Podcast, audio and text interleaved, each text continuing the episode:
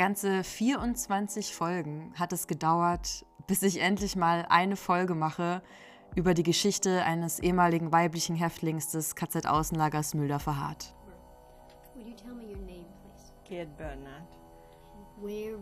Ja, am Anfang gab es mal eine Folge, Folge 4 müsste es, glaube ich, gewesen sein, ziemlich am Anfang. Und da habe ich generell über die Situation der weiblichen Häftlinge im Lager gesprochen.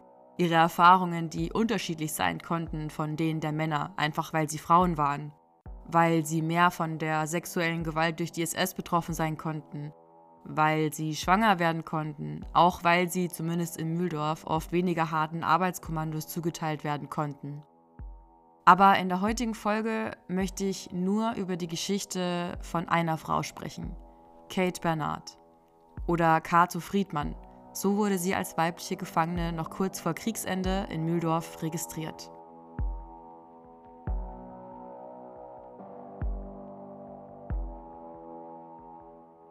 Was mir beim Zeitzeugeninterview mit Kate Bernard aufgefallen ist, ist diese unglaubliche Schwere schon am Anfang. Ist ja auch klar, sie erzählt da, dass sie und ihre Familie alles zurücklassen mussten, was sie besaßen. Sie war 16 Jahre alt, als die Deutschen Ungarn besetzten. Und innerhalb von nur wenigen Wochen wurde sie dann mit ihrer Familie, Vater, Mutter, zwei ältere Brüder in ein Ghetto verschleppt in der nächstgrößeren Stadt. Und ihr hört jetzt gleich in dem nächsten O-Ton, wo sie auch darüber spricht, dass sie gar nicht wussten, was mit ihnen passieren wird. Sie durften kaum Kleidung ins Ghetto mitnehmen, hatten kein Essen, kein Geld, keine Zukunft. Some little clothes and, and no food and no money and, and we didn't know no future. Didn't know what's going to happen to us. Achtet gleich mal auf ihren Seufzer. As, and surely enough, uh, we were uh, there four weeks maybe in the ghetto when the Germans took us out from the country. Ich wollte euch das jetzt so zeigen und auch auf diesen Seufzer so hinweisen, weil direkt folgend auf diese Antwort sich die Stimmung im Interview komplett verändert. Aber tatsächlich zum Positiven. Denn dann wird Kate Bernard von der Interviewerin gefragt, ob sie denn zu der Zeit gerade jemanden gedatet hat. Were you seeing a young man in the middle of all of this? Und bei der Antwort von Kate Bernard hört man das Lächeln in ihrer Stimme. Before we get to that, were you seeing a young man in the middle of all of this? Oh yes, I, I was uh, quite uh, popular, and this certain young man was uh, more attentive than others, and we sort of became semi-officially engaged. Ich bin mir nicht ganz sicher, ob ihr alles genau verstanden habt, aber Kate sagt, dass sie sehr beliebt war, auch bei den Männern, und wohl mehrere Verehrer hatte. Aber ein Mann war besonders aufmerksam und die beiden haben sich dann äh, semi-official engaged, also so halb offiziell verlobt. Aber auch ihr Verlobter wird zur Zwangsarbeit verschleppt. Die beiden versprechen sich, wenn, falls beide zurückkommen, dann heiraten sie. Someday. We promised each other if we both come back, we're going to get married someday. Aber die Schwere ist schnell wieder zurück in dem Interview. Die BewohnerInnen des Ghettos werden zusammengetrieben, 80 Personen in einen Waggon gepfercht. Die Türen werden verschlossen, der Transport geht los. Wohin? Keine Ahnung. Die Gerüchte sagen Zwangsarbeit, aber Kates Vater ist ein Pessimist, sagt sie, und er sagt, es wird schlimm, es wird schlimmer. Und drei Tage später erreichen sie dann Auschwitz. Sie sagt, sie wussten nicht, was sie in Auschwitz erwarten würde. Sie kommen an, werden aus dem Waggon gezogen, sehen die ersten Menschen in den gestreiften Uniformen. Deutsche mit ihren Schäferhunden. Alles muss schnell gehen. Lauf, lauf, schnell, schnell waren deutsche Worte, an die sich Kate Bernard heute noch erinnert. Lauf, lauf, schnell, schnell, everything has to be done schnell all the time. Ich finde das immer krass, wenn Holocaust-Überlebende aus anderen Ländern Deutsch sprechen, also diese Brocken Deutsch, die sie in den Lagern gelernt haben, lernen mussten. Das ist eigentlich immer, dass sie ihre Häftlingsnummer auf Deutsch sagen können und dazu Befehle ähm, wie bei Kate eben Lauf und schnell. Lauf, lauf, schnell, schnell. Dann erzählt Kate von der Rampe. Und ich glaube, wir haben alle schon so viele Dokus und Erzählungen und Interviews über diesen Ort gehört, die Rampe von Auschwitz. Letzte Momente, wo Kinder noch einmal über ihre Schulter sehen und zum letzten Mal die Eltern sehen, bevor diese ermordet werden. Frauen, die von ihren Ehemännern getrennt werden, Geschwister, die sich danach nie wiedersehen konnten. Ein SS-Mann steht dort und entscheidet, ob die Neuankömmlinge arbeitsfähig sind, also nach rechts im Lager registriert werden, oder ob sie nach links geschickt werden, arbeitsunfähig, ermordet. Und Kate Bernard erzählt von einem sehr traurigen Moment. Sie erinnert sich daran, wie ihre Mutter bei dieser Selektion an der Rampe gefragt wird, wie alt sie ist. Und sie sagt 40. Eigentlich kein Alter, 40, aber sie wird trotzdem nach links geschickt, in den Tod. I remember him asking my mother how old she was, and she said 40. That's all she was. And he sent her to the other side. But at that point, we thought we were going to see each other yet. I mean, we had no idea of, of uh, what was waiting for us.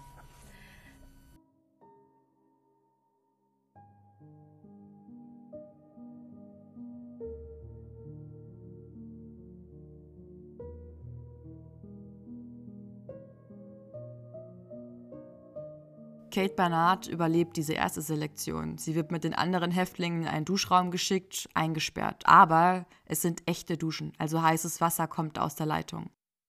Und sie sagt, und diesen Satz fand ich einfach so uh, bezeichnend und krass, wir konnten ja nicht wissen, dass unsere Eltern gleichzeitig auch in einem solchen Duschraum standen, dass aber statt Wasser Gas in diesen Raum geleitet wurde. And they brought us into this huge room where the showers were overhead and they locked the doors on us and uh, hot steaming water came out. Little did we know that our parents got the same showers with the gas on. In der Baracke erzählen die Blockältesten den Neuankömmlingen, eure Eltern werdet ihr nie wiedersehen. Ihr könnt sie auch einfach gleich vergessen. Die Blockältesten raten Ihnen aber auch, meldet euch, sobald es geht, zu Transporten freiwillig, wenn ihr die Chance dazu habt. Das hier ist ein Vernichtungslager und ihr werdet es wahrscheinlich nicht lebendig verlassen. Und so kommt es, dass Kate Bernard Auschwitz verlässt. Aber es geht zu einem noch schlimmeren Lager, dem Konzentrationslager Plazow in einem Vorort von Krakau. Bekanntes Lager unter anderem, weil es eine Rolle spielte im Film Schindlers Liste. Und dort gibt es zwar keine Gaskammern, aber Kate Bernard erzählt von unglaublich schwerer Arbeit in der Kälte der Berge. Sie muss mit anderen Häftlingen große Bretter einen Berg hochschleppen. Natürlich muss es alles wieder schnell, schnell gehen. Of course, like I said, everything had to be done schnell. Ab September 1944 wird das KZ aufgelöst. Für Kate Bernard geht es schon vorher wieder auf Transport zurück nach Auschwitz. Und für diesen Drei-Stunden-Trip brauchen sie drei Tage. Diesmal in schrecklicher Sommerhitze, ohne Wasser, ohne Essen, ohne Belüftung. So dass sie sagt, sie war glücklich, in Auschwitz wieder anzukommen, weil sie wusste, dann ist es wenigstens hoffentlich bald vorbei. After three days, when we finally arrived in Auschwitz and they opened the wagon doors, thanks to God that we are in Auschwitz and we're perhaps going to the gas chambers. And this will be the end of our journey. In Auschwitz müssen sie warten. Keine Arbeit, wieder Ausschau halten nach einem Transport. Eines Tages werden 500 Mädchen und Frauen für einen Transport gesucht und sie meldet sich mit ihren Cousinen. 500 Mädchen werden also gebraucht. Sie ist Nummer 499, eine ihrer Cousinen Nummer 500. Zwei weitere Cousinen schaffen es nicht mehr auf diesen Transport. Sie werden in Auschwitz ermordet. We were uh, really lucky once. We were sent to a factory to work in Augsburg, Germany. Um, I believe the factory belonged to Messerschmitt. Nächster Halt Augsburg. Am 8. September 1944 erreicht Kate Bernard das Außenlager dort, auch ein Außenlager von Dachau. In Augsburg hatte der Flugzeughersteller Messerschmitt insgesamt 31 Produktionsbetriebe, natürlich ähm, unterstützt von Zwangsarbeit. Jetzt muss auch Kate Bernard hier arbeiten. Die Bedingungen sind aber, sagt sie ganz gut, zum Beispiel werden sie nicht geschlagen. Ich habe mir mal ihren Häftlingspersonalbogen angeschaut. Bei ihrer Registrierung im Lager wurde sie folgendermaßen beschrieben. Gestalt schlank, Gesicht oval, Augen braun, Nase normal, Mund normal, Ohren normal, Zähne gut. Was normal in Anführungsstrichen bedeuten soll, naja, einfach, dass es nicht dem antisemitischen Feindbild der Nazis entsprach. Aber das nur am Rande. Was ich so krass finde, ist, dass Kate Bernard selbst sagt, dass sie nie auch nur eine Sekunde während der Verfolgungsgeschichte daran gedacht hat, dass sie vielleicht sterben könnte.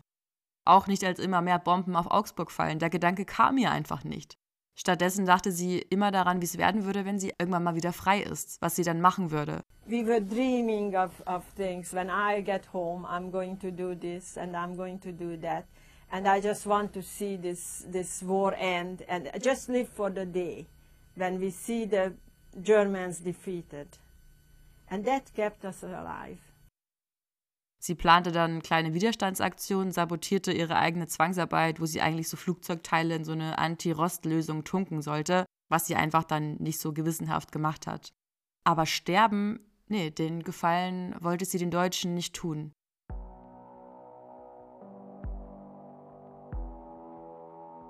Anfang April 1945, also einen Monat bevor der Krieg vorbei ist, werden sie dann wieder auf einen Transport geschickt, weil auch immer mehr Bomben auf Augsburg fallen. Kate Bernard sagt selber, ein Transport to whatever camp could take us, also zu irgendeinem Lager, das sie eben aufnehmen konnte.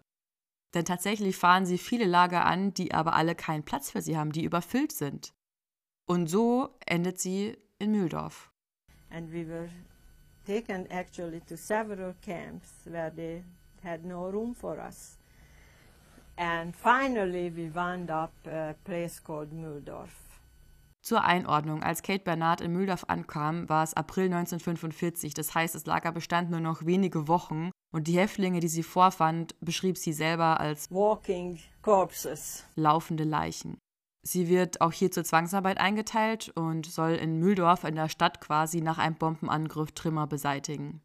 Über andere Aspekte des Lebens äh, im KZ-Außenlager Müller-Verhardt spricht sie in diesem Zeitzeugen-Interview nicht. Man muss aber eben sehen, dass es ja nur eine sehr kurze Zeitspanne war, wo sie dort äh, sein musste. Denn Ende April wird auch das Müller-Verlager evakuiert. Sie wird auf einen Transport geschickt, das Ziel unbekannt und auch bis heute nicht so ganz 100% geklärt. Wahrscheinlich Richtung Tirol, auch vom Stammlager Dachau werden Häftlinge auf einen Todesmarsch dorthin getrieben. Und da ändert sich die Situation so ein bisschen. Kate Bernard sagt, ihnen war klar, das kann sie eigentlich nicht überleben. Sie werden uns jetzt töten, damit wir später nicht darüber aussagen können, was uns angetan wurde. Deep down, each and every one of us knew that they're going to kill us in the last minute. They're not going to let us live to, to come and testify. Immer wieder bleibt der Transport stehen. Tagelang warten sie teilweise an einer Stelle.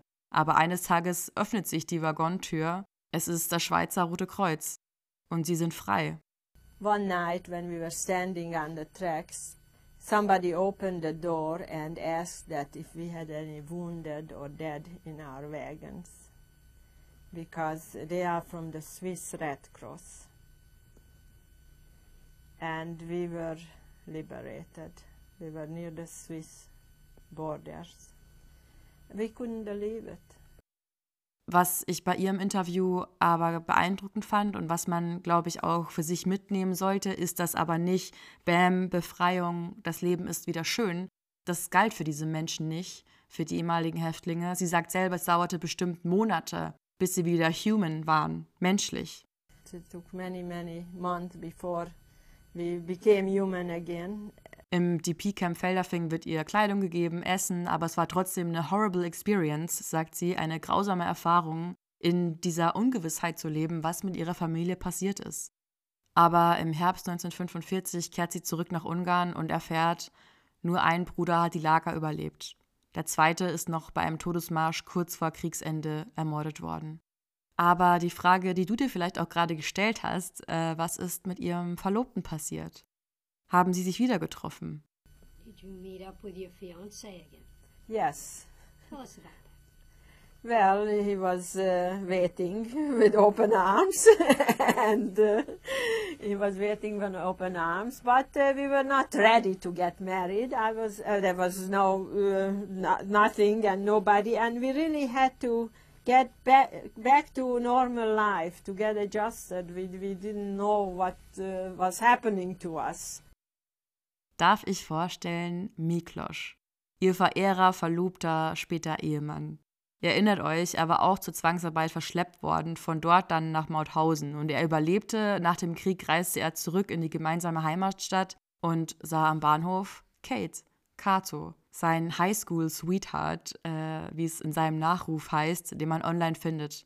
denn Miklos starb 2017 im Alter von 94 Jahren. Von Ungarn waren die beiden wieder nach Deutschland gereist und versuchten dann von dort aus einem DP-Camp nach Palästina oder Amerika auszuwandern, wo Miklos Verwandte hatte. In einem DP-Camp in Leipheim heirateten die beiden dann und ihr Sohn Sandor wird im Februar 1947 in einem solchen Camp geboren. Er wurde dort auch registriert, für ihn wurde also auch ein Dokument angelegt und auf dem steht mit Bleistift über seinem Namen To USA 24.01.49. Die junge Familie wandert also 1949, fast vier Jahre nach Kriegsende, nach Amerika aus. Und die folgenden Infos habe ich aus dem Nachruf von äh, Miklos, von ihrem Ehemann. Äh, das Paar eröffnete dann in Amerika einen Imbiss, wo sie fast 30 Jahre lang gemeinsam arbeiteten. Sie bekam noch eine Tochter und wie gesagt, 2017 ist er dann gestorben. Und nach allem, was ich herausfinden konnte, lebt Kate aber immer noch. 2019 gab sie nochmal ein Interview, zu dem Zeitpunkt war sie 92 Jahre alt und sprach darin über ihren Willen zu überleben, weil sie die Niederlage der Deutschen sehen wollte. ich wusste nicht wirklich, was ich von der Geschichte von Kate Barnard zu erwarten habe. Es ist ja oft so, dass ich anfange, mir ein längeres Interview anzuhören, äh, ohne genau zu wissen, welches Thema die Folge am Ende haben könnte, ob daraus überhaupt eine Folge werden könnte. Bei der heutigen Folge war es mir erstmal wichtig, die Geschichte eines weiblichen Häftlings zu erzählen, auch wenn Kate Bernard ja nur sehr kurz im KZ-Außenlager Müller verharrt war. Aber ich glaube, heute ist das Thema, was ich mitnehme aus dieser Folge und was ihr auch mitnehmen sollt, dieser Satz, wir haben zu keinem Zeitpunkt daran geglaubt, dass wir sterben würden. Ach, ich möchte diese Folge beenden mit einem Zitat aus äh, ihrem Interview aus dem Jahr 1990. Denn die Interviewerin beendet das Interview mit der Frage, gibt es noch irgendetwas, was sie gerne sagen möchten? Is there anything you want to add? Und Kate Bernard holt tief Luft und sagt etwas, das auch auf die heutige Zeit, finde ich, sehr gut passt nämlich dass man wachsam sein soll, auch wenn man vielleicht gerade nicht von Diskriminierung betroffen ist. Ich nehme für mich aus ihrer Aussage mit, dass ich gerade jetzt die Pflicht habe, eine gute Verbündete, ein, eine gute Ally zu sein, weil ich von viel Diskriminierung nicht betroffen bin. Als weiße CIS-Frau ist es einfach meine Pflicht, nicht wegzuschauen, äh, wenn Diskriminierung passiert, nur weil es mich gerade unmittelbar nicht betrifft.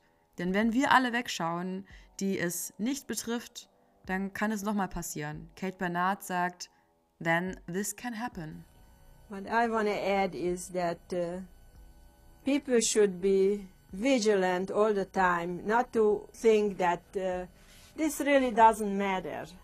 And, and people, if they're not personally involved, they think that it's nothing. It's, it will pass by. It will blow away. But, but if you let it go out of hand, then this, this can happen.